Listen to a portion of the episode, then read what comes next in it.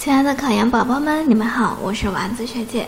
今天呢，我们来看看这一道教育学的选择题：二十世纪七十年代英国詹姆斯报告的颁布与实施，促进了什么呢？A 选项：英国中等教育民主化水平的提高；B 选项：英国高等教育普及化水平的提高；C 选项：英国职业教育与普通教育的融合。D 选项：英国师范教育非定向培养体制的确立。这一道题呢，考察的是詹姆斯报告的相关内容。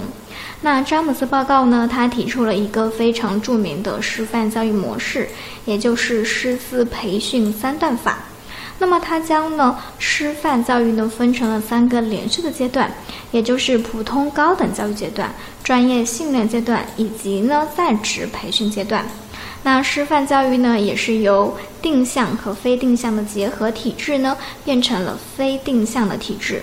这个报告呢，对于英国乃至世界的教师教育呢，都产生了非常重大的影响，所以呢，被誉为英国的教师教育的宪章。因此呢，这一道题呢，应该选择 D 选项。你做对了吗？